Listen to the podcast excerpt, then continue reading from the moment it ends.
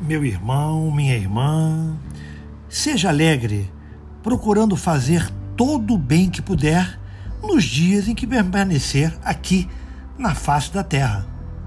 Espalhe em torno de si conforto, palavras de carinho, sorrisos de felicidade. Responda com alegria e otimismo a todos aqueles que lhe dirigirem a palavra, sem jamais se irritar. Imprima em cada dia de sua vida toda a bondade que existe no fundo do seu coração.